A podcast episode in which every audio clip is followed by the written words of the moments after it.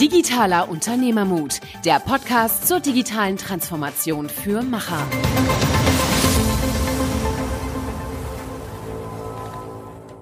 Hallo zu dieser neuen Folge Digitaler Unternehmermut, heute mit Niklas. Ich hatte heute den Dr. Thomas Thiele dabei. Er ist der Programmmanager vom House of AI von der Deutschen Bahn. Und in seiner Funktion ähm, ja, forciert er sozusagen die Arbeiten, die die Deutsche Bahn im Bereich künstliche Intelligenz macht. Es ist eine Querschnittsfunktion und ähm, ja, in verschiedenen Bereichen werden durchaus unterschiedliche Anwendungsfälle bereits implementiert. Und wir reden darüber, wie die Deutsche Bahn damit angefangen hat, was vielleicht auch gewisse Hürden sind, ähm, wie vielleicht kulturelle Unterschiede auch einen Einfluss äh, nehmen auf die Arbeiten, aber auch, welche Kompetenzen benötigt werden, ob diese dann zum Beispiel gut ausgebildet werden an der Universität. Und äh, zu guter Letzt reden wir dann auch noch darüber, ähm, ja, was dann das Thema künstliche Intelligenz in unserem Alltag auslöst und wie auch ja, Thomas selber mit diesen Themen umgeht. Ich finde, es ist eine sehr anschauliche ähm, Folge, denn genauso wie wir es hier in der Folge probieren, handhabt Thomas auch in seinem Alltag. Er sieht das ganze Thema sehr pragmatisch. Er kommt zwar aus der Wissenschaft, aber er handelt immer äh, da heraus, was ist der Nutzen für die Anwendung, die wir hier machen. Und das finde ich einen sehr guten Ansatz. Und ich denke, das ist super für Leute, die mehr Verständnis im Bereich künstliche Intelligenz aufbauen wollen und eben auch sehen wollen, wie die Deutsche Bahn es implementiert. Also viel Spaß beim Zuhören. Hallo und herzlich willkommen zu einer neuen Folge Digitaler Unternehmermut. Heute mit Niklas und wir haben hier den Dr. Thomas Thiele hier. Hallo. Hallo Niklas. Er ist der Programmmanager beim House of AI bei der Deutschen Bahn und wir freuen uns heute sehr über das Thema äh, künstliche Intelligenz, gerade in Bezug äh, auf was es bedeutet bei der Deutschen Bahn zu sprechen. Und vielleicht, um direkt mal reinzustarten, ähm, ja, die Deutsche Bahn wird ja nicht immer mit, sag ich mal, dem größten Fortschritt in Verbindung mhm. gebracht mhm. und gerade der Name House of AI ähm, ja, wirft viele Fragen auf. Was genau ist denn das House of AI und wie kam es dazu, dass die Deutsche Bahn da eine Initiative in dem Bereich gestartet hat? Mhm. Ja, ähm, es gibt, glaube ich, da verschiedene Ansätze, ähm, das zu begründen. Ich meine, die Bahn ist immer ein Konzern, der sehr, sehr stark auf Technologieaffinität abgehoben hat, der auch, ähm, ich sag mal, sehr, sehr stark technologieorientiert ist, wenn es darum geht, neue Lösungen zu finden. Und ich meine, wenn man jetzt so die, die Medienberichterstattung verfolgt, haben wir im Kern eigentlich ein Portfolio, das sich aus, aus drei zentralen Maßnahmen ableitet, so aus der Tradition auch heraus. Das eine ist, wir bauen neue Infrastruktur auf. Ne? Das ist so, so der Klassiker. Äh, mehr Gleise, äh, mehr Bahntechnik reinzubringen, ist auch eine sehr logische Konsequenz. Und dann folgt direkt auch, auch der zweite Schritt, wenn man so will. Ähm, man muss Züge auf diese Gleise stellen. Ja? Und äh, das dritte ist dann, die Prozesse drumherum zu optimieren.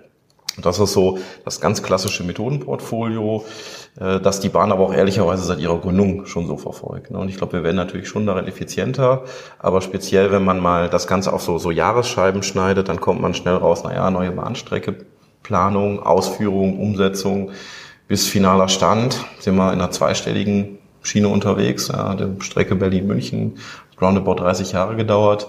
Das liegt ähm, sicherlich nicht immer nur an der Bahn, das ist auch ein sehr politischer Prozess, ne, wo man viele Abwägungsentscheidungen treffen muss. Deswegen braucht das seine Zeit. Ähm, ist natürlich an der Stelle für, für den Quick-Win nicht unbedingt zur Verfügung oder nicht unbedingt das richtige Mittel, ähm, sondern ist aber ein langfristiges Invest. Das wir auch tun müssen, das wir auch tun.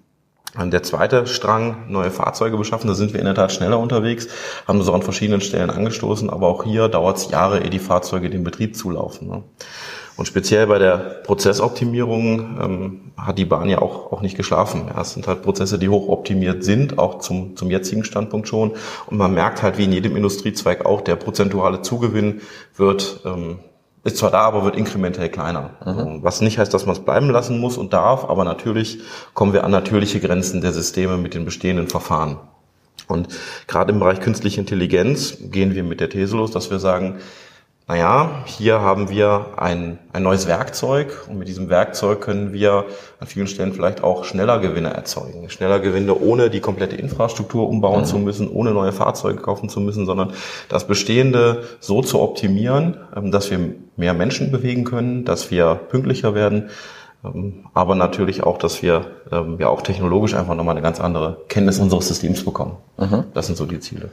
Also ich meine, so wie du es jetzt beschreibst, klingt es ja dann wirklich einfach wie eine logische Konsequenz, äh, da im Bereich Prozess vor allem auch auf den neuesten Stand der Technik zu setzen, um mal zu schauen, was man da noch rausholen kann. Ähm, als ich mich hier jetzt so ein bisschen darauf, darauf vorbereitet habe, habe ich gedacht, ähm, ich finde es relativ stark vergleichbar mit zum Beispiel einem Tesla oder so, die halt sagen, okay, mit einem Software-Update können wir zum Beispiel mehr Reichweite rausholen mhm. oder mehr, äh, mehr Leistung aus dem Motor. So klingt es ja eigentlich auch. Nur dass man sagt, wir haben jetzt vielleicht unser bestehendes Netz, wir haben unsere Züge, die natürlich erneuert werden, aber mhm. das dauert halt ein bisschen. Aber vielleicht können wir durch eine Optimierung einfach noch ja, besser, sage ich jetzt mal, Leute transportieren oder auch Güter transportieren. Ist das so, kann man sich das so in etwa vorstellen? Oder? Ganz genau. Und das ist ein sehr hypothesengetriebenes Vorgehen, ne, weil an vielen Stellen hat man natürlich die Vermutung, aber das muss man ausprobieren. Das ist der einzige Weg, wie man an der Stelle zu einer validen Erkenntnis kommt. Und da, da vermischen sich natürlich auch so, so mein, mein Background mit meinem jetzigen Doing, weil man kommt natürlich schon ähm, mit einem mit einem wissenschaftlichen Ansatz da irgendwo an ne, mhm. und sagt dann ja okay also ähm, wir werden jetzt nicht mit dem Big Bang die Welt retten, sondern liebe Kolleginnen und Kollegen, lasst uns doch mal schauen, wie wir eure, eure operativen Herausforderungen übersetzen können in die Welt der künstlichen Intelligenz und des maschinellen Lernens. Und dann schauen wir, was wir damit erreichen können. Und das äh, ist, glaube ich, ein sehr, sehr partnerschaftliches Vorgehen, was wir da anstreben, äh, weil wir, ähm, und da, da komme komm ich auf dein Beispiel zurück mit Tesla, ja, mehr Leistung aus dem Bestehenden, das ist der gemeinsame Nenner, wo wir unterschiedlich sind, ist, dass äh, Tesla äh, vielleicht eine Ecke weniger Historie hat als die Deutsche mhm. Bahn. Ja, stimmt. Ähm, und das, das kommt dann natürlich schnell zu dem, zu dem Punkt, na ja, jetzt, jetzt habe ich äh, tradierte Unternehmenswege und tradiertes Verständnis und komme nicht so direkt aus dem, dem Datenbusiness. Ne? Und das macht es notwendig, mit den Kolleginnen und Kollegen erstmal die Nutzendiskussion zu führen. Ne? Was kann ich denn nachher wirklich besser wenn ich jetzt dein, deine Verfahren, deinen dein, dein KI-Werkzeugkoffer ja. bei mir einbaue. Ja, da sprichst du, glaube ich, schon oder hast schon einige spannende Themen aufgeworfen, wo ich jetzt gerne drauf eingehen würde. Ähm, vielleicht erstmal so, wie, wie hat denn das ganze Thema gestartet? Wie lange seid ihr, oder ich meine, wie lange bist du jetzt dabei, aber wie lange seid ihr als gesamte, gesamtes Unternehmen schon mit dem Thema äh, am mhm. Werk? Vielleicht zum ersten Mal so. Also ich glaube, das Unternehmen ist schon eine Ecke länger darin unterwegs. Mhm. Es gab so jetzt aus der Bestandsaufnahme, die ich zu meinem Einstieg bei der Bahn gemacht habe, ähm, die ersten Initiativen von 2015, 2016, äh, erstmal die gesamten Dateninfrastrukturen ähm, neu aufzusetzen, zu modernisieren und ich nenne es mal ähm, ready zu machen für den Einsatz von Verfahren der künstlichen Intelligenz und des Machine Learnings. Ich selber bin seit 2018 dabei. Seit Mai 2018 kam ja von der RWTH ähm, zur, zur Bahn ähm, mit der Motivation zu sagen, okay, vieles, was ich bei Industrieunternehmen in der Forschung gemacht habe, im Deep Dive und für sehr singuläre Use Cases, einmal für ein Unternehmen auf, auf der großen Fläche anzugehen. Ne? Weil die Bahn hat da war durch die Vorarbeiten der, der letzten Jahre auch, ich sag mal, so weit sturmreif geschossen, dass man gesagt hat, okay, jetzt ähm, setzen wir da nochmal auf einen größeren strategischen Ansatz. Und den haben wir ähm, gemeinsam ab 2018 in der Tat entwickelt. Ne, mhm. Um dann jetzt erstmal zu sagen, also wie startet man, die Absprungbasis zu finden, was gibt es derzeit für Projekte, ähm, wie sind die verzahnt, äh, welche gemeinsamen Mengen gibt es und wie sieht überhaupt auch das die Personalstruktur aus, die sich momentan diesen Themen widmet, ne, um das dann ähm, zu versuchen zusammenzuführen, ähm, ohne jetzt äh, die Angst zu schüren, jetzt zentralisieren wir alles und wir haben dann eine zentrale Governance-Funktion. Diese zentrale Governance-Funktion stempelt dann alles ab und ohne das passiert gar nichts, sondern eher zu gucken, diese vielen kleinen Inselchen, wie kann ich schauen, dass die wachsen, dass sie die Ressourcen bekommen, die sie brauchen, aber dass sie vielleicht auch in den fachlichen Diskurs kommen, äh, weil man sieht dann so Phänomene wie irgendwo ähm, bei der DB Energie sitzen zwei Kollegen, die machen Algorithmic Trading. Die arbeiten dann aber unter sich und die machen dann ähm, sehr, sehr tolle Cases, aber den kann man natürlich den gemeinsamen Austausch und das, das den Know-how-Transfer, den man an der Stelle hat, sicherlich nochmal befeuern. Mhm. Und da bringt man natürlich die beiden Kollegen zusammen mit den Kollegen, die sich beispielsweise im IoT-Bereich mit Sensordaten befassen, ähm, die dann wiederum zusammenarbeiten mit den Kollegen, die sich mit Kamerabefundung auseinandersetzen. Und so ergibt sich dann peu à peu ein Wachstum dieser mhm. Inselchen, bis aus diesen zarten Brücken irgendwann dann so gemeinsame, gemeinsame Initiativen werden und dann kommt man auch auf, auf dem strategischen Level in eine andere Schlagkraft. Mhm. So. Also wenn ich das jetzt richtig raus, so erstmal zwei Sachen vielleicht. Ähm, Die eine Sache war auch so ein bisschen, was sind so die logischen ersten Schritte, wenn man sich dem Thema äh, zuwendet? Da habe ich jetzt schon mal rausgehört, äh, sag mal, die Datenaufbereitung, dass man überhaupt erst, äh, sag mal, die nutzen kann, mhm. ist, ist, ist ein erster Schritt. Und ich denke mal gerade jetzt, wenn man die Deutsche Bahn als gesamtes Unternehmen betrachtet, sind da ja eine ganze Menge an Daten unterwegs. Ja, so ist es. Das ist, denke denk, denk ich, wahrscheinlich auch nicht so ganz trivial gewesen, das alles nochmal ähm, zu restrukturieren. Ähm, das wäre was, was wahrscheinlich Unternehmen sowieso erstmal dann angehen müssten, wenn sie das noch nicht äh, vernünftig aufgestellt haben. Ähm, was, was würde denn als nächstes kommen? Ich habe jetzt, sagen wir mal, die Daten und die sind soweit auch ähm, ready. Äh, wie, wie gehe ich dann an das Thema ran?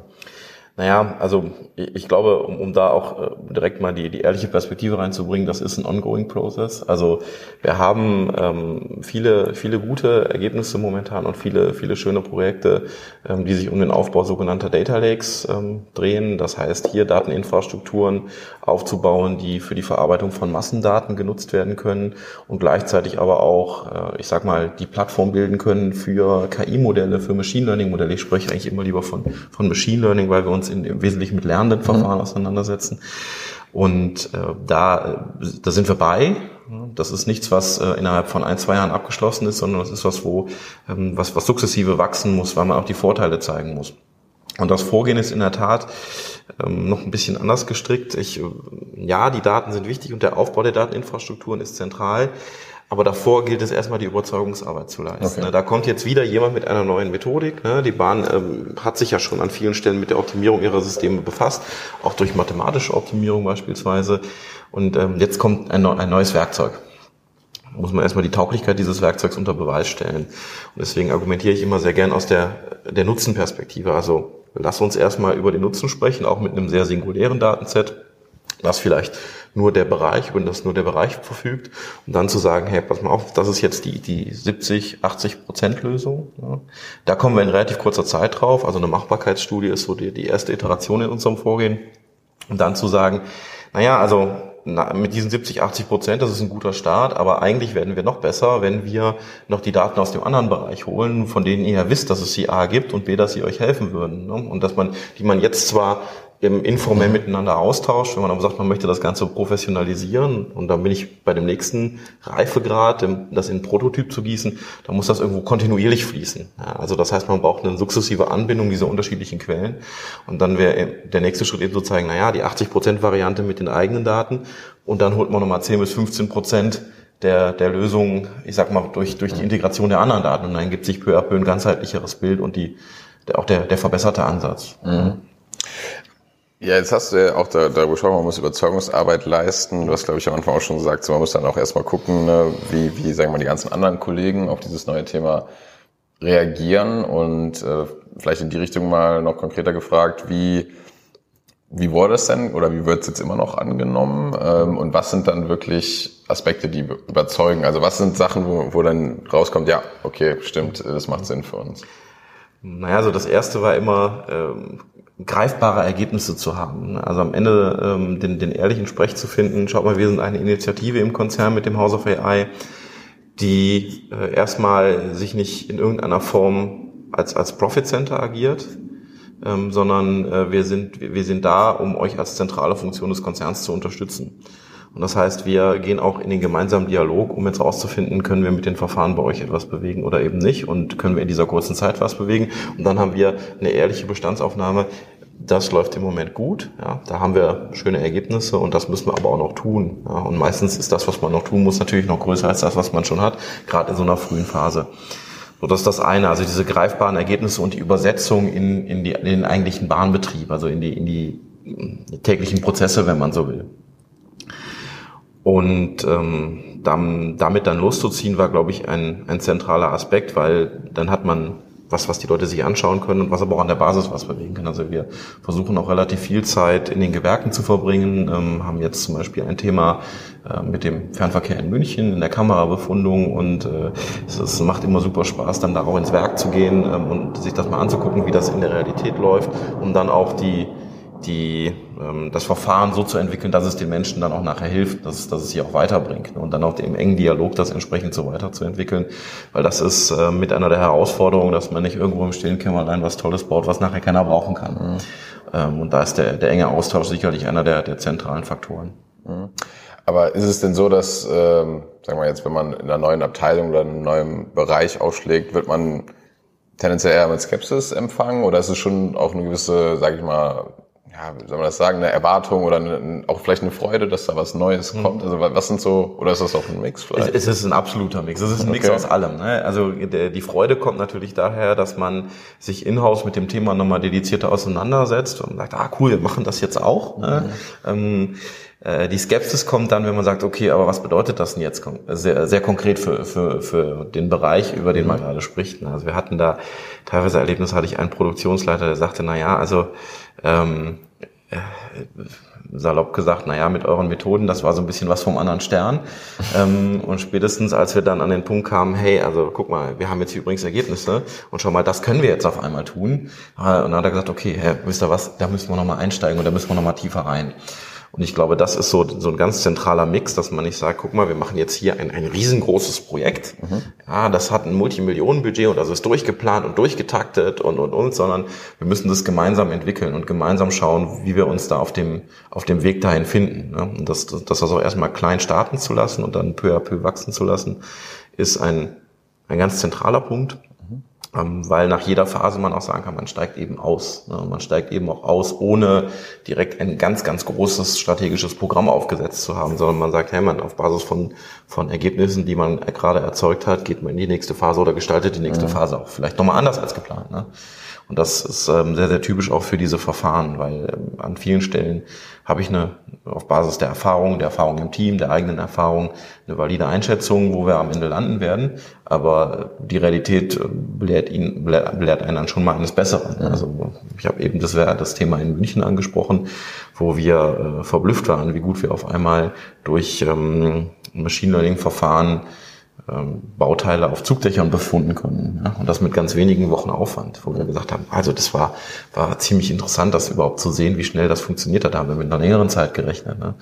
Und ähm, das sind auch positive Effekte. Genau wie man mal sagen muss, naja, okay, an der einen oder anderen Stelle muss man auch nochmal eine extra Runde drehen. Auch das darf man nicht verhehlen, weil dann sind so die initialen Annahmen vielleicht doch nicht so, so zielführend. Ja, und vielleicht stellt sich auch manchmal raus, dass es halt nicht äh, unbedingt die beste Lösung ist oder halt, dass der, der Mehrwert im, im Gegensatz zu den Aufwand vielleicht dann nicht immer sich, sich lohnt. Ne? Ist ja Absolut. auch, äh, sag genau. mal, durchaus möglich und ist ja auch nicht schlimm, genauso glaube ich wie mit jeder andere Neuerung sollte man ja eigentlich immer mit so einem Ansatz heutzutage daran gehen und schauen, funktioniert das jetzt, äh, ist es richtig oder halt dann eben auch den, den Mut vielleicht haben zu sagen, ja gut, hier, hier passt es jetzt vielleicht nicht, mhm. weil es jetzt nicht die, die Wunderwaffe als Zweckwaffe ist, sondern eben, äh, dass ja. man da immer noch offen bleibt. Ne? Ja, das ist so, das ist so das, das, die zentrale Frage. Wenn ich einen großen Hammer habe, sind alle meine Probleme Nägel. Ne?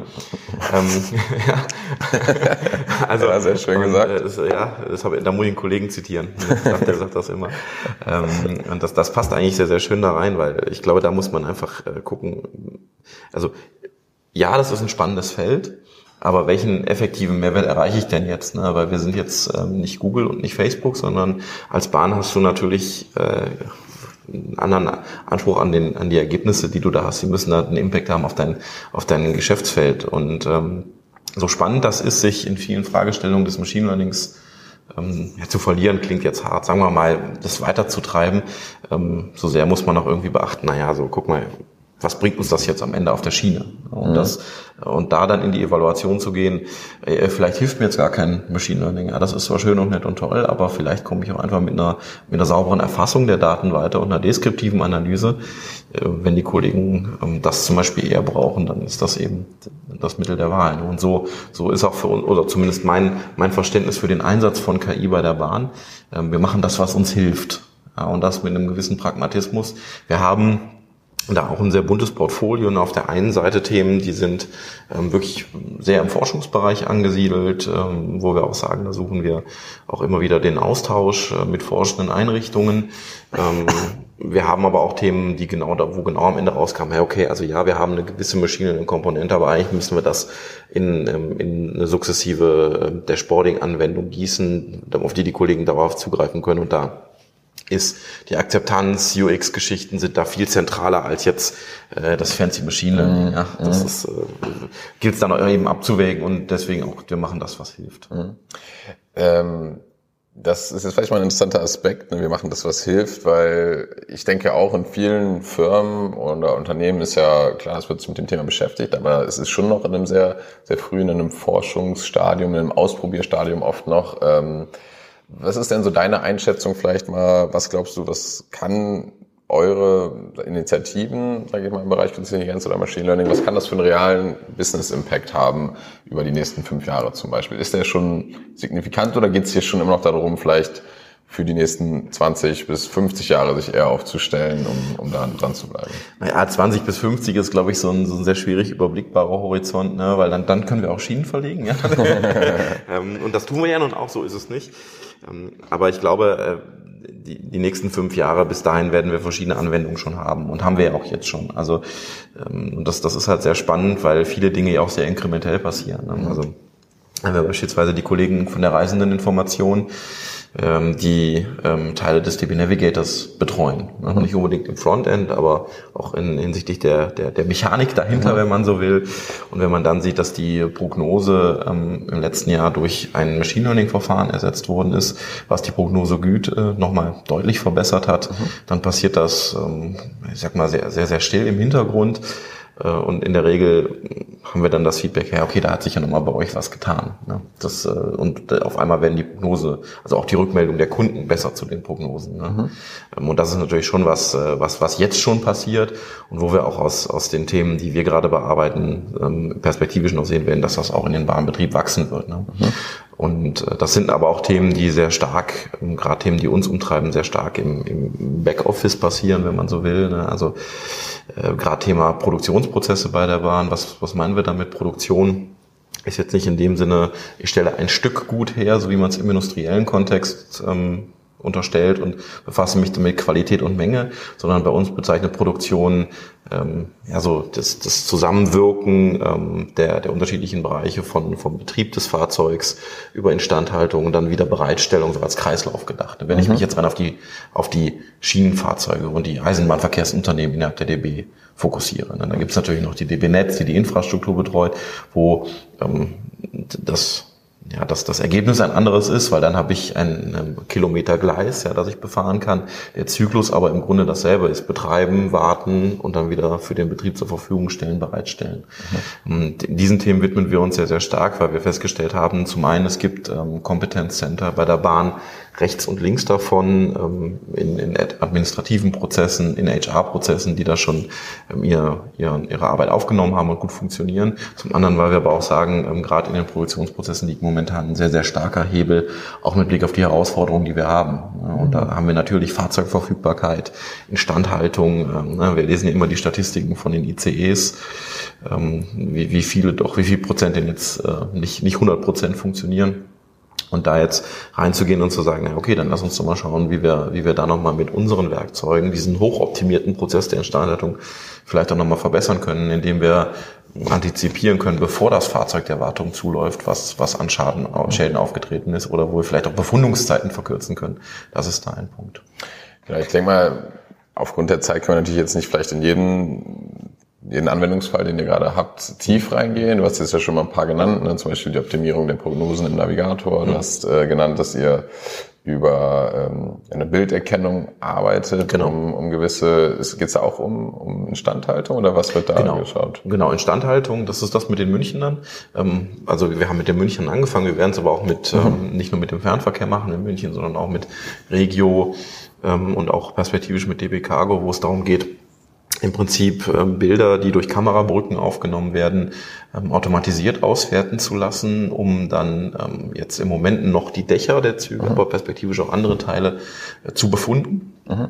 Und das ist insofern für uns sehr mehrwertig, weil die Kollegen, ähm, die jetzt in der Instandhaltung arbeiten, beispielsweise über diese Analyse der, der, des Daches des Zuges ähm, eine Besteigung des Dachs vermeiden können. Mhm. Also was ja, kann man sich vorstellen, sehr zeitaufwendig ist, ne? muss abgesichert werden, muss raufklettern und, und, und. Und das passiert zwar in der Halle, ja, also es ist nicht so schlimm, dass draußen einer mit der Leiter ran muss, mhm. aber äh, wenn man da automatisiert rangehen kann und einfach da Zeit sparen kann, dann zahlt das natürlich darauf ein, dass am Ende des Tages wieder andere Komponenten oder die Zeit in andere Komponenten fließen kann. Und das ist, das ist so die Vision. Mhm. Genau. Ähm, also würdest du sagen, jetzt von den Anwendungsfällen, die, die ihr habt, ist so der äh, Instandhaltungsfall zurzeit der, der am, wenn ich es richtig verstanden habe, der den größten Hebel hat, wo irgendwie am meisten auch äh, noch rauszuholen ist? Naja, das ist, das muss man im Zusammenspiel sehen. Ne? Also das, das habe ich auch versucht damit zu sagen, mit diesem, mit diesem, mit diesem Dreiklang der Prozesse, ne, Betrieb, Instandhaltung, Bereitstellung. Mhm für mich ist das, äh, gilt das nur in gemeinsamer Betrachtung. Ne? Weil wenn ich jetzt nur eins fokussiere, ähm, dann ist immer der Punkt, okay, was passiert denn davor und danach? Und äh, dann sind wir wieder bei den Daten, ne? weil die Daten, die ich auswerte, um meine Instandhaltung zu planen, die kommen wieder aus dem Betrieb. Mhm. Ja, und dann bin ich natürlich wieder in der Verzahnung, weil ich sage, hey, okay, also ich muss ja wissen, muss exakt wissen, was hat das Fahrzeug durchlebt während seines Betriebs ne? Ähm, und wie werden auch Entscheidungen getroffen ne? während des Betriebs. Ne? Also und das ist zum Beispiel auch noch ein, ein zweites Thema, wo wir, wo wir sehr, sehr stark drin sind in der, in der Disposition, Verkehrsdisposition von Fahrzeugen. Ja, Wenn es darum geht, wie steuere ich denn meinen täglichen Betrieb ähm, unter den Voraussetzungen, die wir haben. Also wir haben ja eine klare Vorgabe des Bundes auch, äh, mehr Menschen zu transportieren durch die Bahn. Und wir haben auch durch die eigene Statistik die Wahrnehmung, also die Anzahl der Reisenden nimmt zu. Mhm. Äh, wir haben im Fernverkehr 2017, ähm, 2018 Anstieg um mehrere Millionen gehabt ähm, haben das, das, der Trend hat sich in 2019 fortgesetzt, ähm, so dass wir da immer mehr Reisende haben, ähm, nicht nur im Fernverkehr, aber auch im, im Kurztaktbereich bei den S-Bahnen zum Beispiel, wo wir auch sehen, dass sich die, die Takte, in denen ein Zug fährt, immer weiter verkürzen wo wir natürlich jetzt sagen, welche Möglichkeiten haben wir denn, die Menschen zu unterstützen, die diesen Verkehr auch planen, wenn irgendwas passiert. Also die Bahn ist ein offenes System. Wir genießen das eigentlich, in einen Bahnhof reinzugehen und zu sagen, der Zug kommt in, in 30 Sekunden noch, dann springe ich einfach rein. Wir haben nicht den Zustand wie am Flughafen. Ja. Ne, ich muss keine Schleusen, ich habe keine expliziten Kontrollen mittendrin und, und, und. Und diese Offenheit ähm, hat natürlich Vorteile in der Zeitersparnis, hat natürlich auch Nachteile für die für die Robustheit des Systems, ja, weil natürlich Störungen auftreten können, ähm, sei es durch, durch Wetter, ähm, aber auch durch, ähm, durch Unfälle, die passieren können. Und die Frage ist, wie gehe ich dann damit um? Und kann ich nicht durch äh, KI-Verfahren äh, im Prinzip eine Verkehrssteuerung herbeiführen, die, ähm, ich sag mal, nicht nur einen lokalen Fokus hat, den der Mensch meistens einnimmt, ne, weil unsere Disponenten machen das ja in der Regel ein paar Jahre, sind sehr erfahren, äh, aber gucken sich natürlich immer das, das lokale Problem an, bringen auch ein sehr gutes Verständnis mit für den jeweiligen Bereich. Aber die Frage ist, was passiert dann davor und danach mit? Mhm. Ne? Also wie wirkt sich diese Entscheidung auf das Gesamtsystem aus? Mhm. Und da bringen wir KI-Verfahren rein, indem wir sagen, na ja, wir können durch, durch ähm, Multi-Agentensysteme, also Agenten, handelnde Agenten, die wir an verschiedenen Knotenpunkten virtuell platzieren, ähm, die dann ähm, ex ante verschiedene Entscheidungsszenarien evaluieren können und mhm. sagen, wir optimieren das System aber schon auf eine bestimmte ähm, Größe, also beispielsweise Passagiere, möglichst viele Passagiere durchzubewegen, die Züge mit möglichst hoher Geschwindigkeit fahren zu lassen, einfach weil wir sagen, da ist in der Gesamtperspektive noch sehr, sehr viel Potenzial zu mhm. holen, gerade für, für Schadlagen, die immer wieder aufkommen oder aufkommen werden. Mhm. Ähm, jetzt bei dem konkreten Beispiel oder auch vielleicht bei den anderen Beispielen, ähm, bei der Disposition, ist es dann, wenn ich es richtig verstehe, zurzeit so, dass es eher wie eine unterstützende ähm, künstliche Intelligenz ist, die quasi dann den, den Leuten, die jetzt den Job schon machen, den Disponenten beispielsweise, äh, zur Verfügung gestellt wird. Mhm. Ähm, ist das zurzeit so? Oder? Genau, also man, man kann sich das quasi vorstellen wie so eine Arbeit als Fluglotse. Äh, ein, ein Disponent sitzt im Prinzip vor seinen acht Monitoren. Mhm. Ähm, und er braucht keinen neunten, muss, muss man fairerweise sagen, äh, sondern er braucht äh, im Grunde eine Entscheidungshilfe. Ähm, und äh, was genau das ist momentan das Ziel, hier reinzugehen und zu sagen, naja, guck mal, du hast deine Streckennetzdarstellung, du hast deine, deine verschiedenen Handlungsoptionen und deine verschiedenen Systeme. Und was können wir denn erreichen, wenn wir dir eine Empfehlung geben für bestimmte Anomalien, die momentan passieren? Oder vielleicht auch in Zukunft passieren können, ja, weil wir aus der Historie gelernt haben oder vielleicht auch aus, aus äh, der Analyse von derzeit aktiven Events, Fußballspiel. Äh, wir machen es im Moment mit den Stuttgartern. Ähm, mhm. Also Stuttgarter S-Bahn ist momentan ein sehr, sehr starker Partner dabei. Okay. Ähm, die sagen, na ja, was ist, wenn da ähm, äh, die, die Volksfeste stattfinden und so weiter, wo man dann sagt, okay, da haben wir ein erhöhtes Verkehrsaufkommen und da verhält sich der Verkehr auch nochmal anders. Mhm. Und das muss natürlich irgendwo geplant werden. Und dann passiert auch immer irgendwie irgendwas anders. Und die Flexibilität da reinzubringen durch solche Systeme ist es damit das Ziel und auch dem, dem Disponenten Vorschläge zu geben, was er perspektivisch anders machen kann. Mhm. Und das, das können wir momentan auch gar nicht anders tun. Ne? Also würden wir auch gar nicht anders tun wollen, denn ähm, es gilt ja jetzt die Stärken und Schwächen beider Systeme zu kombinieren. Ja. Wir gucken da so ein bisschen auch, auch rechts und links. Äh, wenn wir äh, beispielsweise Medizin uns mal das Beispiel greifen, äh, Krebserkennung durch, äh, durch ja. Bilddatenanalyse, ne? hat man festgestellt, naja, ja, Machine Learning Verfahren können auf Röntgendaten Tumore erkennen. Und ja, ein Arzt kann das auch. Und beide können es einigermaßen gut, aber sehr gut wird es, wenn wir das kombinieren. Und genau das ist auch hier der Ansatz, ne? dass man ähm, also gar nicht da versucht, jetzt äh, in die Vollautomatisierung zu gehen, sondern eher zu sagen, lass uns das doch irgendwie ähm, die Stärken beider Systeme, des menschlichen und des künstlichen nutzen, ähm, denn beide haben ihre Vorteile. Ne? Also die, die vollständige Erfahrung eines Disponenten, der das jetzt über, über mehrere Jahre oder Jahrzehnte schon macht, in die Datenwelt reinzubringen, ja, das, das macht erstmal keinen Sinn, genauso äh, wie es äh, keinen, keinen Sinn macht, ähm, einen Disponenten sozusagen sukzessive nur Daten zu zeigen. Ja, der braucht dann die, die, die Entscheidungshilfe. Mhm. Ja, also ich denke, wir haben im Vorgespräch schon mal so ein bisschen drüber gesprochen. Also ich glaube halt auch daran, dass es nicht, äh, sag mal, diesen einen Hard-Cut-Moment geben wird, wo auf einmal dann sagt, gut, jetzt schalten wir die künstliche Intelligenz an und dann sind auf einmal hier, weiß ich nicht, mehrere hundert Jobs nicht mehr nötig. Genau. Also ich glaube nicht, dass das der Fall sein wird, sondern dass es eher so ein so ein, so ein wandelnder Prozess sein wird. Ne? Zum Beispiel in dem, in dem Fall, vielleicht sind es dann immer, äh, immer mehr Entscheidungshilfen, die man bekommt. Und da, dadurch verändert sich ja vielleicht allein schon das Jobprofil, ne? dass man dann vielleicht äh, andere Fähigkeiten ein bisschen bisschen mehr braucht, wenn man halt immer bessere Entscheidungshilfen zum Beispiel braucht. Ja, da, da hast du auf jeden Fall einen guten Punkt, denn ähm, also viele vergessen, dass äh, Machine Learning Verfahren zu benutzen nicht ist, wie ich kaufe ein Stück Software, macht das an und dann verrichtet das seine Arbeit und ich spiele irgendwie alle zwei, drei Monate mal ein Update an mhm. oder so, ja, und äh, äh, fahre den Rechner einmal rauf und runter und dann geht's schon wieder. ja, so, so mal salopp gesprochen. Äh, sondern äh, das ist was, was Pflege bedarf. Ne? Warum? Ja. Die Modelle ähm, erleben eine Trainingsphase, ähm, können da natürlich, gerade jetzt bleiben wir bei dem Verkehrsdispositionsbeispiel, ähm, das trainieren wir in einer virtuellen Welt, ne, hat natürlich Vorteile, weil die, die schlechten Entscheidungen, die also ein System zu Beginn seiner seiner ähm, seines Trainingsprozesses trifft, ja, die sind natürlich, äh, die, die willst du nicht in der realen Welt ausprobieren, ja, vollkommen klar. Ähm, das bedeutet aber auch, die reale Welt ändert sich ab und an. Ne? Ähm, die Modelle ähm, ändern sich aber erstmal nicht, sondern da muss ich quasi mir anschauen, wie ist das Entscheidungsverhalten, tragen die Entscheidungen, die das Modell oder die Modelle, vielmehr, wenn wir mehrere haben, die, die Modelle ähm, tragen sie, wie verändern sich die Entscheidungsqualitäten, ne, wie verändern sich die, die äh, KPIs, die wir, äh, durch die wir diese Modelle evaluieren und ähm, ab welchem Zeitpunkt gehen wir dann in, in, ein neutes in eine erneute Iteration. Ne? Und was ist auch, wenn sich das Streckennetz verändert? Ja, wenn wir beispielsweise neue Hardware ausrüsten, das muss man, müssen die Modelle natürlich auch erstmal lernen, weil neue Hardware führt dazu, dass wir beispielsweise äh, Züge schneller fahren lassen können auf bestimmten Streckenabschnitten. Und das äh, müssen die Modelle erstmal verarbeiten können. Ne? Ja. Und das sind natürlich Dinge, die ähm, die es dann zu berücksichtigen gilt. Genauso wie wenn sich das Stadtbild verändert. Ne? Das ist natürlich nichts, was über, über Wochen passiert, ähm, aber trotzdem was, dem wir, dem wir Rechnung tragen müssen. Ne? Also wenn, wenn beispielsweise eine, ein, ein Neubaugebiet entsteht, ja, was ja durchaus mal in einem Jahr passieren kann, wo wir dann sagen, ah, okay, auf einmal leben da vielleicht deutlich mehr Kinder, die schulpflichtig sind, ja, wo ich dann sagen muss, äh, naja, als ein, ein Kind, ein den Zug mit schulpflichtigen Kindern auf dem Weg zur Schule ausfallen zu lassen, das wird nur im aller, allergrößten Notfall passieren, weil die Kinder müssen ja dann auch irgendwie einen Anschluss finden. Mhm. Und ich glaube, dass das Verhalten von Kindern an der Stelle ist, könnte noch erratischer sein als das mancher Erwachsene und das willst du natürlich vermeiden.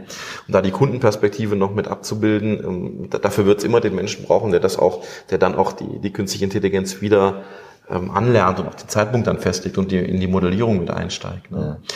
Wo natürlich jetzt, jetzt haben wir viel über den menschlichen Teil gesprochen, die Stärken sind äh, einfach die Entscheidungsgeschwindigkeit. Ne? Die ja. Modelle sind einfach in der Lage, in, in unglaublich kurzer Zeit eine Entscheidung zu fällen, weil sie eben im Vorfeld ähm, eine unglaublich große Anzahl von Szenarien schon evaluiert haben und sagen können, diese Entscheidung wirkt sich jetzt so und so aus, weil ich das, das Muster erkenne, mit dem die Züge sich jetzt gerade bewegen. Also ich vermenschliche das jetzt ja, ein bisschen, ja. aber ich versuche dadurch plastisch zu machen und darüber dann hinzukommen, dass wir, dass wir eben die beiden Stärken und Schwächen kombinieren. Ja, also ich stelle mir das eigentlich so ein bisschen vor wie so ein, ja, wie so ein Schachspieler vielleicht. Ne? Man sagt ja auch, der denkt dann irgendwie, ein guter Schachspieler, keine Ahnung, schon viele Züge im Voraus, aber irgendwo ist halt ein, ein Limit. Ne? Weil genau. es werden ja auch immer mehr Optionen, die danach dann möglich sind. Und mhm. äh, sag mal, ein Machine Learning Programm hat da natürlich enorme Vorteile, weil ja, es einfach eine enorme Rechenleistung natürlich dann anwenden kann und solche Fälle durchdenken kann. Mhm. Aber ähm, genau, vielleicht nochmal jetzt so ein bisschen ähm, darauf einzugehen. Das hast du ganz am Anfang mal so ein bisschen genannt. Da würde ich, das würde ich nämlich jetzt auch noch mal ein bisschen verstehen wollen, wie ihr denn euch wirklich aufstellt, um, um sag ich mal, für die Bahn ja diese Kompetenz bereitzustellen. Und wenn ich es richtig verstanden habe, ist, das House of AI jetzt nicht sag ich mal, ein physischer Ort, wo alle zusammensitzen, sondern vielmehr eine Initiative, das unternehmensweit äh, zu forcieren und sag ich mal, den Austausch zu, zu fördern. Ist das, ist das so? Oder? Genau, also der Austausch ist so der, der allererste Touchpoint, wenn man so will. Ähm, und wir sehen das eigentlich auch als, als Organisationsform, die ähm, genau das Unternehmen oder die, die versucht, die Verfahren an den Stellen zur DNA der Geschäftsfelder und der Bereiche werden zu lassen, wo es eben Sinn macht. Mhm. So, und das, das hat natürlich Implikationen für die Aufstellung. Wir werden äh, nicht die Organisation sein, die am Ende äh, mit mehreren tausend Menschen da sitzt und Dinge implementiert, sondern da haben wir ähm, Kolleginnen und Kollegen bei der Bahn für. Wir werden aber einen zentralen Kern haben von Mitarbeitenden, die ich sag mal, Erfahrung in dem Bereich hat, diese Projekte aufbauen kann, ähm, äh, die, die das Machine Learning Know-how mitbringt auf der einen Seite, die aber auch das, das Business Know-how mitbringt und die Übersetzungsleistung äh, mhm. bringen kann. Ne? Also sozusagen das Bahnproblem in die Welt des Machine Learnings. Und ähm, diese Kombination, das ist das, was wir im Moment aufbauen, das ist so der, der Kern. Ähm, und das sehen wir eigentlich immer als Team einerseits mit den Fachbereichen, die das wirkliche, die, wirkliche operative Herausforderung meistern müssen. Ähm, die Stuttgarter hatte ich zum Beispiel genannt. Das ist in dem Fall eine Instanz von DB Regio, wenn man so will. Aha. Der Fernverkehr ist da sehr stark dabei. Ne? Also, also die, die Eisenbahnverkehrsunternehmen, ähm, gerade in den Use Cases rund um Instandhaltung zum Beispiel. Ähm, also und so bilden wir immer das Team Fachseite, ähm, House of AI und dann eben mhm. auch ein, ähm, ein, Umsetzungsteam und das Umsetzungsteam geht dann, wird dann, wird dann flexibel äh, konstituiert. Das sind Teile unserer hausinternen Kolleginnen und Kollegen. Ähm, wir haben ja die DB Systel, DB Analytics, ähm, hausinterne ja, Dienstleister, wenn man so will, äh, wo wir aber sagen, naja, an der einen oder anderen Stelle haben wir vielleicht äh, eine Erfahrung, eine Spurerfahrung mehr in den Bereichen des Machine Learnings und ähm, vielleicht kann man das irgendwie gemeinsam dann noch weiterentwickeln und vielleicht auch voneinander lernen, weil die Kollegen haben natürlich auch viele Themen, ähm, bringen dann auch zum Beispiel mal ganz neue Perspektiven rein, wo wir dann sagen, ach cool, das sind wir auch nicht drauf gekommen und da eben auch in der gemeinsamen Implementierung sukzessive voranzukommen. So, das ist so die, die Use Case Perspektive, ne? weil das ist, das ist so das, das ja. zentrale Ding, du musst es greifbar machen. Ähm, und das, äh, da, da bauen wir natürlich auf Bestehendem auf. Ne? Ich sagte ja schon, die beiden, die beiden Dienstleister haben an vielen Stellen die Erfahrung ja auch schon gemacht. Ähm, mhm. Und ähm, wir entwickeln das gemeinsam weiter, das ist das eine. Und parallel orchestrieren wir dann die, die Themen drumherum. Also neben dem Austausch geht es ja auch dann um ähm, übergreifende Themen, die es auszubauen gilt. Ich hatte eingangs gesagt, wir haben Kolleginnen und Kollegen an ganz unterschiedlichen Geschäftsfeldern, wo wir sagen, macht es natürlich vielleicht auch Sinn, die zusammenzubringen, ähm, zusammenzubringen in, in Netzwerkevents, zusammenzubringen, aber auch vielleicht in gemeinsamen Projekten, mhm. ne, wo man sagt, hey, vielleicht können wir ein Stück weit unsere Arbeitsform flexibilisieren, denn ähm, gerade aus der eigenen Erfahrung heraus, der, der Typ, ähm, der Typ Mitarbeiter oder Mitarbeiterin, den wir dann haben, der, der, der löst gerne Probleme. Ne? Und wenn wir dem vielfältiges Problemportfolio anbieten können mit Abwechslung, ja, dann hat er, hat er mehr Freude an seiner Arbeit. Mhm. Ne? Und das ist was, was man vielleicht auch nochmal abseits bestehender Vertragsstrukturen neu denken kann, weil man sagt, naja, guck mal, was ist denn, wenn man jetzt vielleicht ein flexibles Pool-Konzept hat, wo man sagt, naja, der Mitarbeiter kommt jetzt vielleicht aus einer ganz anderen Abteilung, wirkt aber für einen begrenzten Zeitraum mit und dafür lösen wir dann natürlich im Nachgang irgendwie die Probleme seines Bereiches. Mhm. Ja. Das, das ist durchaus ein, ein Weg, worüber wir nachdenken. Ähm, gleichzeitig aber auch Themen rund um, um ähm, Fragestellungen, äh, ja, wem gehört denn jetzt ein KI-Modell? Was sind ethische Fragestellungen an der Stelle? Ja, das sind so Themen, die jetzt aus den äh, nach, nach gut anderthalb Jahren äh, Projektarbeit jetzt dann nochmal rauskommen, wo wir sagen, jetzt haben wir erstmal ein Gefühl dafür entwickelt, wie, wie stark sind wir dabei und was sind die Hürden? Wo dann wir auch sagen, okay, und was bedeutet jetzt so ein Thema für uns? Und da, mhm. da ähm, habe ich keine finale Antwort jetzt drauf, aber natürlich kommen wir mehr und mehr in diese Fragestellungen rein. Ne? Genau wie wir darüber nachdenken, zu sagen, vielleicht können wir auch bestimmte Dinge einfach ähm, Open Source innerhalb unseres Konzerns gestalten. Ne? Also auch so, das sind so, so Gedanken, die uns im Moment umtreiben, um da auch ein Stück weit übergreifende Verfügbarkeit sicherzustellen. Mhm. Vielleicht mal ganz konkret gefragt, wie, wie viele Leute arbeiten denn jetzt beispielsweise im House of AI und vielleicht das ist wahrscheinlich noch einfacher zu betiteln, aber hast du auch eine grobe Einschätzung, wie viele Themen sich da jetzt mal übergreifend bei der, äh, wie viele Leute sich übergreifend bei der Bahn dann in den verschiedenen Fachbereichen so mit diesem Thema beschäftigen, weil sie zum Beispiel den Use Case mitwirken. Ähm. Ja, genau. Also wir müssen ein bisschen unterscheiden zwischen ähm, den, den Mitgliedern im House of AI, die jetzt festen Arbeitsvertrag mhm. da haben und die auch assoziiert sind. Und ich glaube, in der Netzwerk Netzwerkorganisation sind wir da schon um die 20 Leute. Mhm. Ähm, das ist so, das ist so der, der harte Kern, ne? auch ähm, ich sag mal im Verbund mit den, mit den ähm, Kolleginnen und Kollegen von der DB Systel, von DB Analytics, mhm. die ähm, natürlich auch ein starkes Interesse daran haben, die Themen in der Bahn zu treiben. Und die würde ich jetzt schon äh, dazu zählen, mhm. ne, zumindest die, ja. die da auch eine gewisse Fachexpertise aufweisen, ähm, einfach damit wir da so den inneren Kreis formieren können. Und das sind ähm, Data Scientists, Architekten, Data Engineers, also alle die, die typischen Profile aus dem, aus dem Bereich, aber natürlich auch Fragen der Projektsteuerung, ähm, des Business Engineerings. Ja, wie kriege ich quasi die, die Übersetzung? Das mhm. hatte ich auch schon ein paar Mal gesagt. Mhm. So. Ähm, und in den anderen Bereichen wird der Kreis nochmal deutlich größer. Ne? Ich hatte das Stuttgarter Beispiel. Ja. Ähm, da sind wir, äh, ich sag mal, alle, alle zwei Monate mindestens in der, auch in der Betriebsstelle oder Betriebszentrale in Stuttgart. Betriebszentrale muss man sagen ähm, wo die Entscheidungen getroffen werden, einfach um auch die, die Leute nochmal mit abzuholen. Mhm. Ja, und da sitzen dann natürlich auch nochmal ähm, 10, 15 Leute, mit denen wir im regelmäßigen Kontakt stehen, ähm, einfach damit das Projekt in die, in die richtigen Bahnen geht. Ne? Und dann ähm, gibt es auch verschiedene Gremien, die man dann bespielen muss, ne? von den Stakeholdern rund um Daten und KI, ähm, die CIOs der, der einzelnen Geschäftsfelder, ja. ähm, der Datenschutz. Ne? Und das, da, auch das sind äh, quasi Stakeholder, die jetzt, ähm, ich sag mal, ähm, sicherlich irgendwo im Verbund mit dem House of AI agieren müssen, damit wir zu einem Erfolg kommen. Mhm. Genau.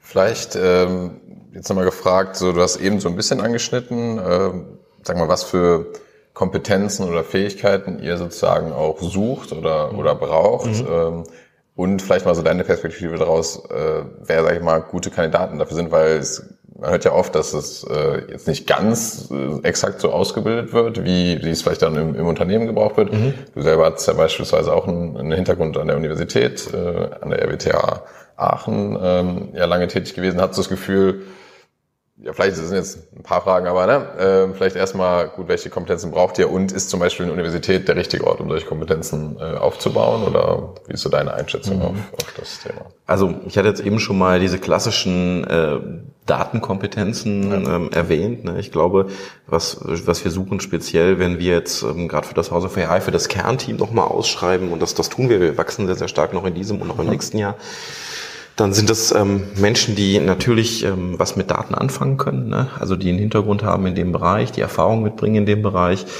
ähm, die äh, vielleicht auch, äh, aber darüber hinaus, und jetzt komme ich speziell zu den Anforderungen vom House of AI, weil jetzt, sonst, ja. sonst kann ich auch zu, zu irgendeinem ja, genau, Dienstleister nee, gehen. Ne? Geht, das geht jetzt um euch. Genau, ähm, äh, neben der, der fachlichen Stärke in dem Bereich, die so die ähm, wirklich essentielle Grundvoraussetzung ist, ne? also Machine Learning muss ich können, ähm, oder vielmehr die Daten- und KI-Welt muss ich bespielen können, ähm, geht es auch darüber hinaus, ähm, ein, gewisses Verständnis aufzubauen für das System Bahn ne? und für auch für die, die ähm, Prozesse und, und Verhaltensweisen. Also wir, wir, wir brauchen, wir brauchen den, den Fachexperten in jedem Fall, aber wir brauchen ihn auch mit einer gewissen Spur ähm, Empathie und, und Neugier für das, für das System Bahn.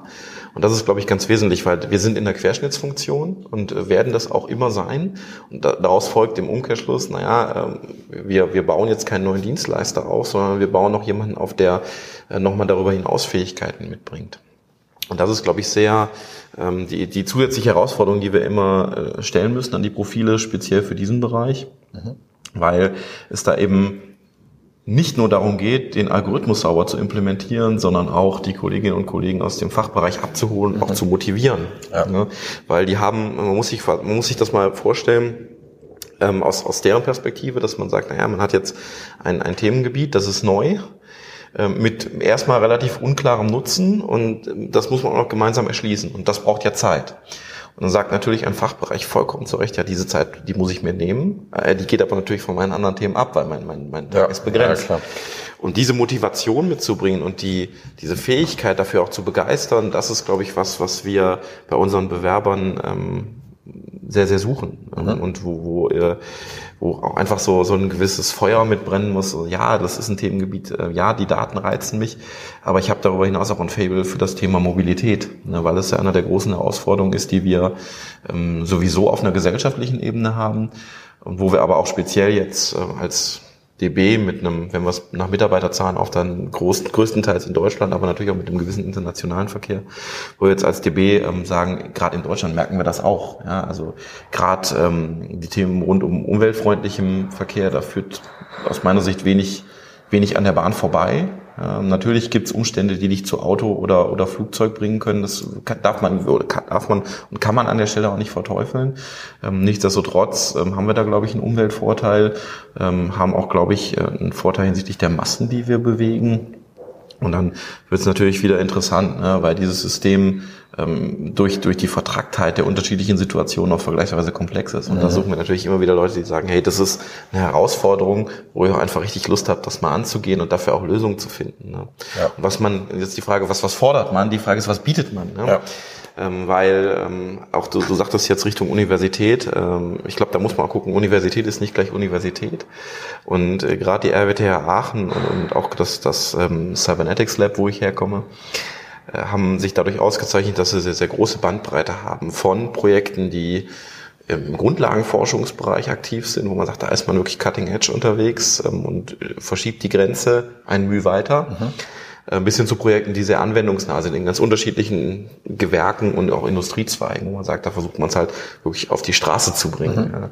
Mhm. Ähm, und das, das ist eine sehr, sehr spannende Tätigkeit, speziell, ähm, die ich an, an der Universität erlebt habe.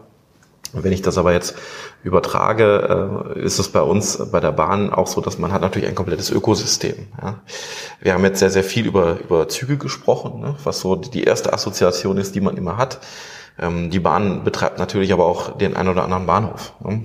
Ähm, das heißt, da sind wir automatisch auch bei Prozessen wie Logistik, wir sind automatisch äh, bei Prozessen wie, ähm, also mal ganz, ganz simpel gedacht, Anlagenwartung, Instandhaltung. Wir haben aber auch dann äh, beispielsweise ein, ein, ein DB-Geschäftsfeld, das sich äh, mit der sogenannten schweren Instandhaltung auseinandersetzt, wo auch, und dann fliegen auch wieder Späne, ja, da ist man also doch wieder so ein bisschen näher an der eigentlichen industriellen Produktion.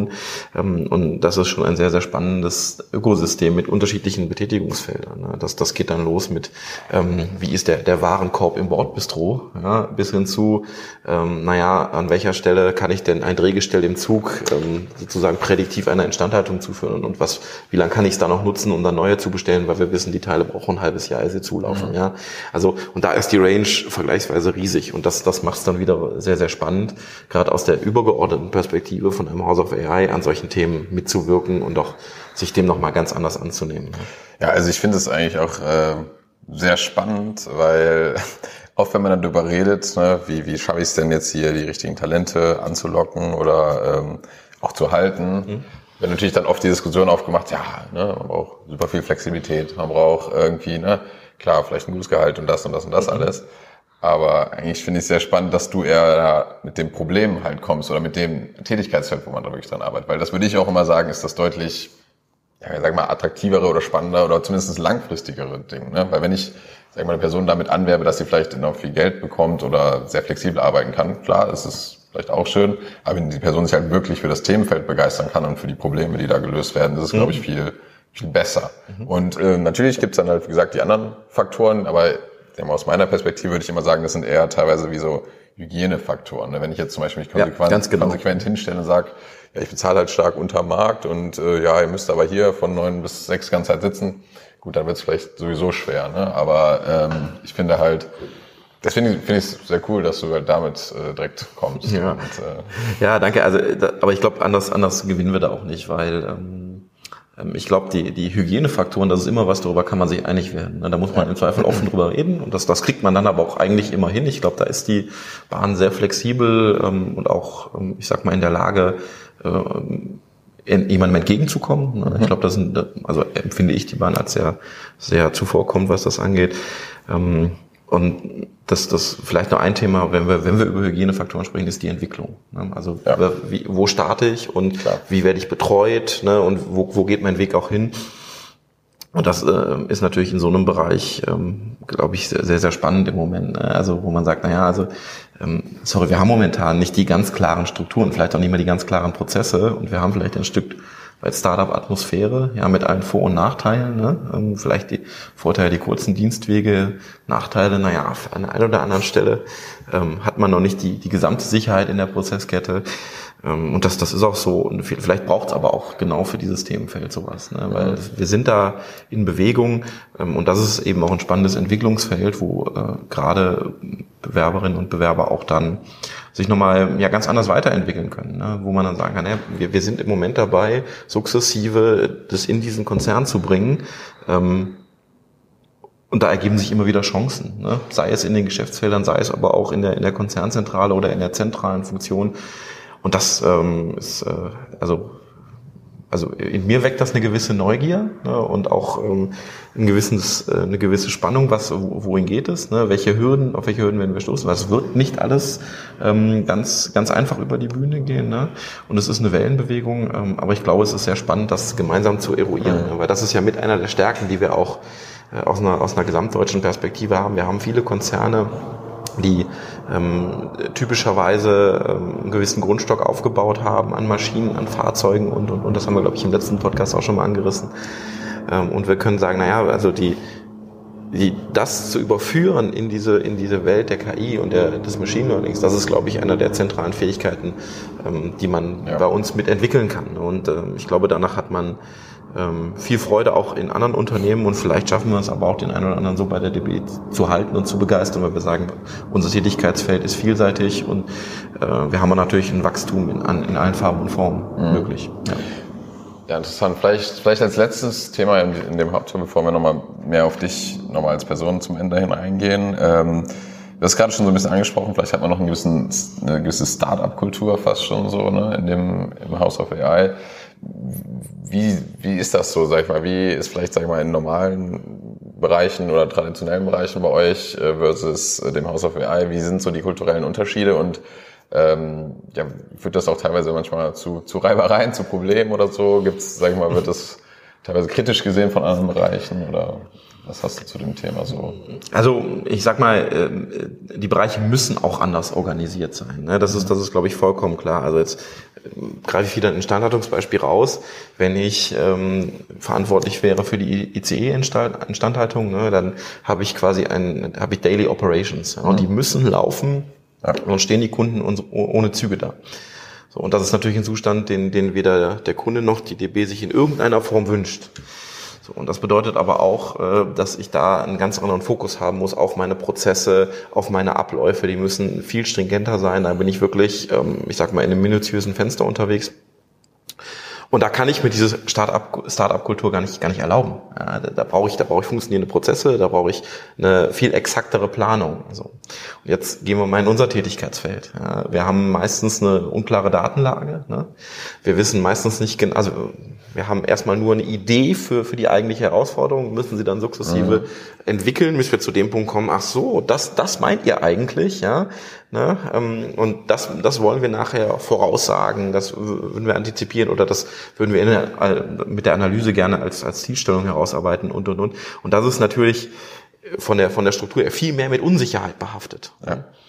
Und ich glaube, das haben wir ein Stück weit immer, wenn wir über neue, die Einführung neuer Technologien sprechen, denn das, das tun wir ja de facto hier. Ne? Und deswegen unterscheidet sich diese, diese, oder muss sich diese Kultur auch unterscheiden, weil wir sonst gar nicht in diesen experimentellen Modus kommen, ne? wie wir ihn eigentlich jetzt oder hier brauchen.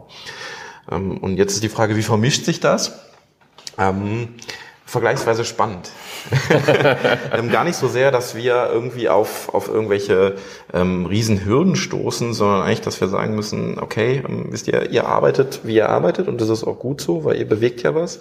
Aber ab und an müssen wir euch mal rausziehen in unsere Welt, weil wir brauchen euren Input. Ne? Also ich spreche jetzt von den Fachbereichen. Mhm. Ähm, und das, das tun wir einfach an, an bestimmten Touchpoints und da erleben wir die Kolleginnen und Kollegen sehr, sehr offen. Also natürlich gibt's ähm, quasi Zyklen. Ne? Wenn jetzt gerade eine Großstörungslage vorliegt, dann ähm, schwieriger. Dann. Genau, ja, ne? finden, dann, dann, dann ist es natürlich schwieriger.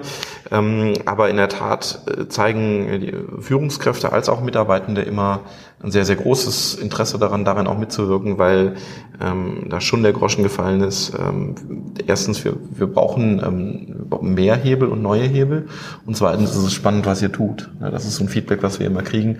Und ja, auf dem Track bleiben wir natürlich oder versuchen wir zu bleiben, weil äh, wir müssen, wir haben immer die grundsätzliche Herausforderung, Ergebnisse zu erzeugen, wo auch die, die Machbarkeit beim Endkunden sichtbar werden kann. Mhm.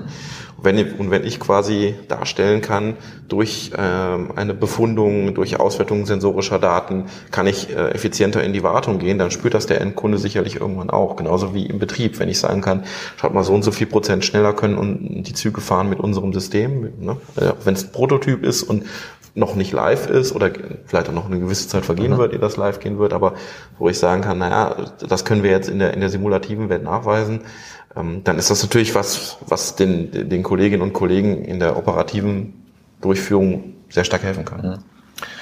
Okay, ähm, ja, mit dem Blick auf die Zeit würde ich jetzt nochmal in den mhm. letzten mhm. Teil reingehen, weil ich habe durchaus noch andere äh, Ansätze, andere Fragen, aber ähm, weil jetzt den Zeitraum auch nicht zu sehr strapazieren. Klar. Und ähm, vielleicht mal so, du beschäftigst dich ja schon jetzt wirklich sehr lange auch mit diesem, sag mal, Feld der neuen Technologien, gerade im Bereich äh, künstliche Intelligenz. Und deswegen finde ich es immer spannend, äh, solche Leute nochmal zu fragen.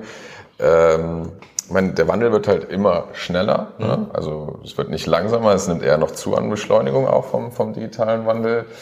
Ähm, und es ist ja auch sehr geprägt von, von sag ich mal, Anwendungen, die aus dem Bereich künstliche Intelligenz kommen. Äh, wie, wie siehst du diesen Wandel selber und wie gehst du damit um? Also hast du das Gefühl, teilweise auch ja mal damit überfordert zu sein oder ähm, ist das für dich eigentlich eher Alltag oder normal? Wie gehst du damit um? Naja, ich glaube, wir haben, ähm, oder unsere Generation, kann ich glaube ich behaupten, hat so einen ganz wesentlichen Vorteil. Wir sind äh, damit groß geworden, dass sich die Welt gefühlt alle drei bis sechs Monate äh, mal vollkommen ändert technologisch. Jetzt überspitzt formuliert. Mhm. Ähm, und wir haben eine gewisse Gewöhnung an dieses Thema. Ne? Das heißt, wir, für, das erzeugt bei uns nicht diese Unsicherheit, die es vielleicht bei Kolleginnen und Kollegen erzeugt, die 20, 25 Jahre älter sind, wo man sagt, okay, die sind eigentlich in einer Zeit in Unternehmen eingestiegen, wo das vielleicht noch gar nicht so der Fall war, wo man vielleicht tradiertere Wege noch gehen konnte. Ähm, ich glaube, da gibt es so eine, so eine gewisse Grundresilienz, die sich mhm. einfach darüber aufgebaut hat, dass wir tagtäglich damit interagieren und dass wir das auch irgendwie so erlebt haben. Das ist das eine. Ähm, das andere ist, naja, ich glaube, dass es ein Teamspiel ist. Ähm, also ich äh, profitiere unglaublich stark von den, vom Austausch mit meinen Kolleginnen und Kollegen. Ähm, und wenn man, dann hat man natürlich irgendwie so eine Gesamtmarktbeobachtung. Jeder liest mal irgendwas, ähm, jeder selektiert vor. Und ich glaube, es gibt eigentlich gar nicht zu wenig Informationen, sondern eher die Frage, was sind die relevanten? Und da eine Kultur aufzubauen, die das Teilen von Infos als zentrales Gut ansieht, statt jetzt vielleicht im traditionellen Bereich Wissen ist Macht, alter Spruch, ja, ne? ja. Ähm, würde ich jetzt sagen, nee, ähm, Teilen ist Macht, weil nur dann fliegt der Bereich. Und das ist für mich so kulturell einer der, der zentralen Eigenschaften, weil ich alleine werde nicht alles lesen. Ich ja. werde auch nicht auf alles stoßen. Ähm, und ich glaube, das ähm, kann keiner von sich behaupten. Was wir dann versuchen zu leben, ist zu sagen, hey, schau mal, wir haben ähm, neue Themen, neue Stränge, die sich auftun und äh, sich dann auch immer mal sukzessive die Zeit rauszunehmen. Ja, wir haben unsere ganz, ganz vielen To-Dos, aber jetzt haben wir hier nochmal wirklich einen halben Tag, wo wir sagen, da ziehen wir uns aus allem raus, da ist die Tür mal zu. Ähm, und dann versuchen wir auch mal darüber zu reden, was tut sich denn gerade und wie können wir das in unsere tägliche Arbeit einfließen zu lassen. Also vielleicht auch mhm. dann nochmal den, den Stop-Point zu setzen von Zeit zu Zeit und zu sagen, okay, jetzt, jetzt versuchen wir mal was Neues zu lernen. Mhm. Und diesen Prozess kontinuierlich am Laufen zu halten, das halte ich für extrem wichtig, weil sonst verliert man ähm, auch den, den Anschluss. Mhm. Und das ist, äh, braucht aber auch eine gewisse Bereitschaft, das zu tun. Ja, definitiv. Oder halt, wie du auch sagst, es muss halt wirklich dann auch in einem Prozess oder wie auch immer, da muss halt wirklich Zeit für vorgesehen sein. Das ist nicht nur immer so, ja, das machen wir halt irgendwie nebenbei, sondern wirklich mal sagen, jetzt nehmen wir uns mal dediziert Zeit dafür, um das wieder zu ordnen oder ähm, äh, uns alle gegenseitig äh, auf, auf den neuesten Stand zu bringen. Genau, und das, also äh, sind wir mal ehrlich, wie es ist. Ne? Du hast, äh, das, das, das nimmt man sich vor und das, das klappt, ähm, ich sag mal, zu 70 Prozent. Ja, also auch da überrollt einer manchmal das, das äh, operative Business, aber ich glaube, an vielen Stellen ähm, versuchen wir in der Tat, das so zu leben und schaffen es aber auch. Mhm.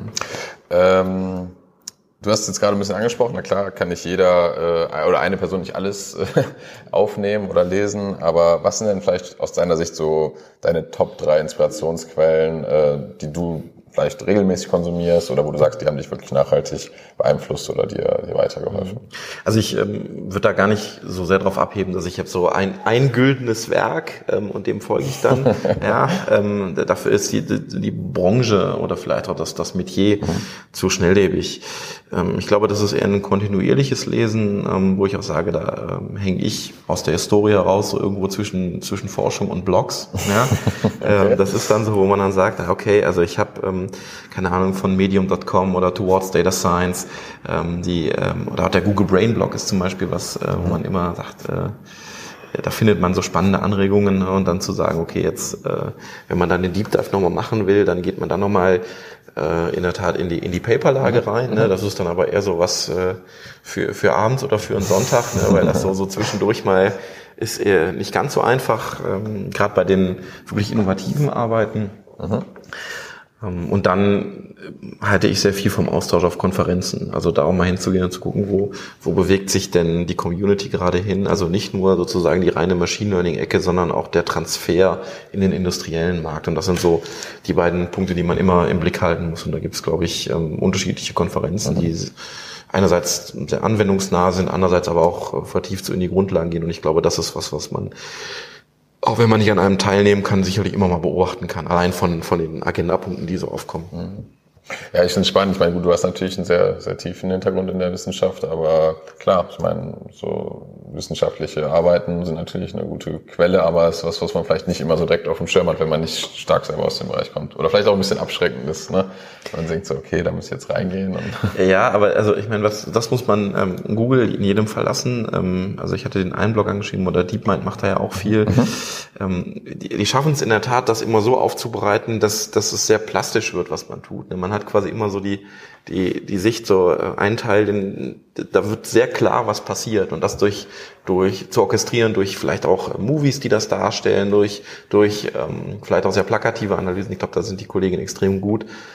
Auch oder trotz vielmehr ihrer unglaublichen Tiefe. Ja, und mhm. das ist natürlich was, was einen vielleicht auch selber ein Stück weit inspirieren kann, auf jeden mhm. Fall. Ähm, Vielleicht jetzt nochmal eine der, der letzten Fragen, wenn du jetzt nochmal zurückblickst, ähm, vielleicht, vielleicht am Anfang deiner Studienzeit, sage ich jetzt mal. Ähm, was hättest du dir damals gerne mit auf den Weg gegeben, so mit dem Wissen, was du heute hast? Es war in der Tat die, die spannendste Frage, die, die, die wir so im Vorfeld gesprochen haben.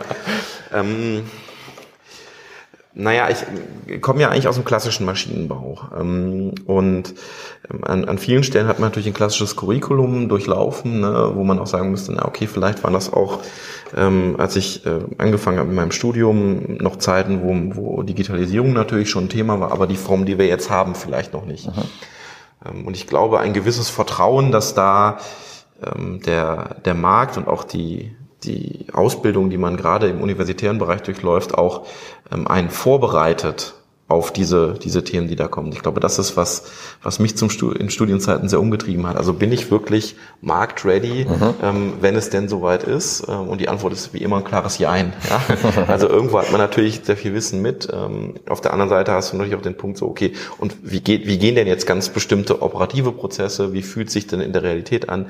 Und gerade im digitalen Bereich äh, ist es, glaube ich, so, dass wir an den Stellen ähm, vielleicht auch nochmal verstärkter reingehen können, auch in den Ausbildungs Ausbildungssituationen, um auch äh, Studierenden äh, eine sorgfältigere Vorbereitung darauf zu ermöglichen und zu sagen, hey Leute, ihr kriegt hier etwas, was ihr in jedem Fall brauchen könnt. Ähm, seid euch sicher, dass das so ist. Mhm.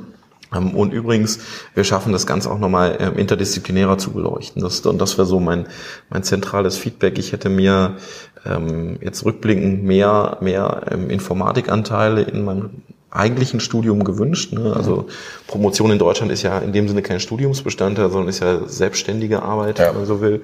Ähm, und mein, meine Intention war es mir, das, das Wissen dann darüber anzueignen ne? Ähm, und das darüber dann auch zu erschließen.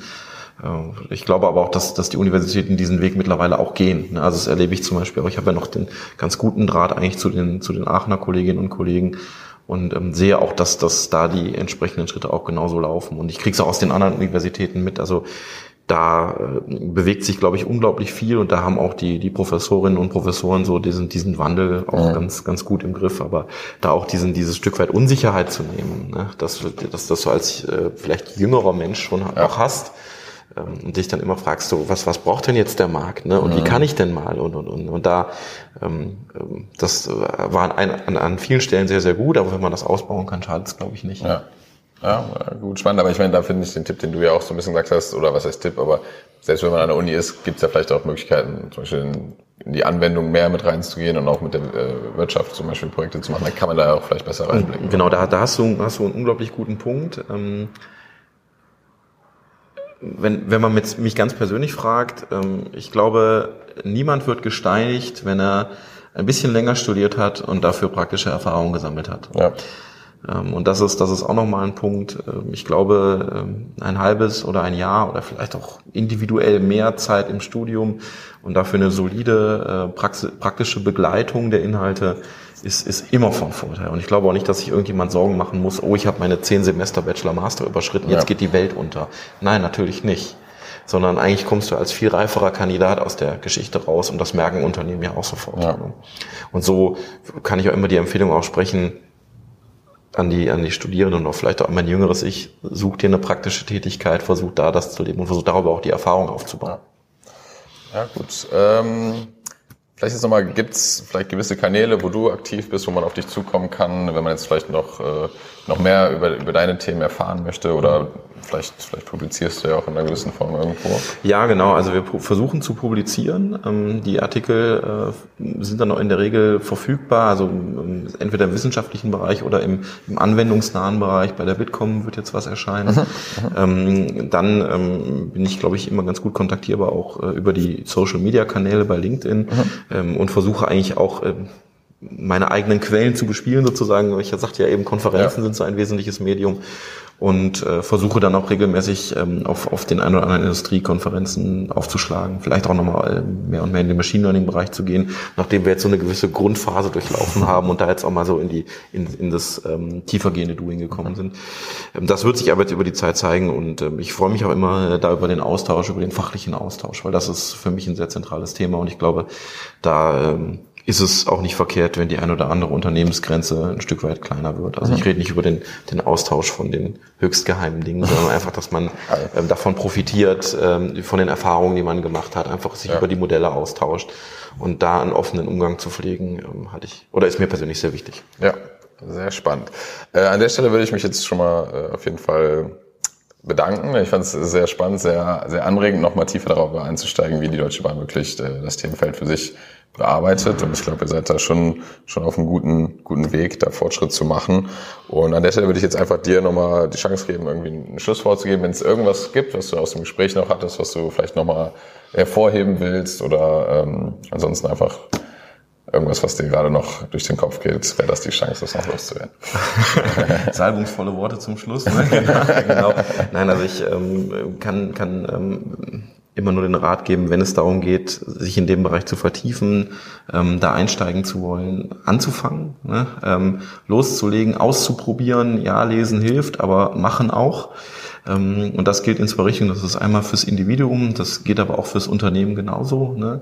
Und das bedingt, ja, es wird nicht alles klappen, ähm, aber auf der anderen Seite ähm, sind die Erfahrungen unglaublich wertvoll, weil die Ergebnisse werden es nachher auch. Das ist meine Erfahrung. Alles klar, vielen Dank. Das war Thomas Thiele äh, von der Deutschen Bahn. Vielen Dank fürs Zuhören. Wir hoffen, dass äh, auch für euch einiges an spannenden Informationen und auch ein echter Mehrwert dabei war. Gerne gebt uns äh, eure Meinung zu den Themen, gebt uns Feedback auf allen Kanälen. Die sind in den Shownotes wie immer verlinkt. Da findet ihr auch die relevantesten Infos von dieser Episode. Und dann freuen wir uns natürlich, wenn ihr nächste Woche wieder einschaltet. Vielen Dank.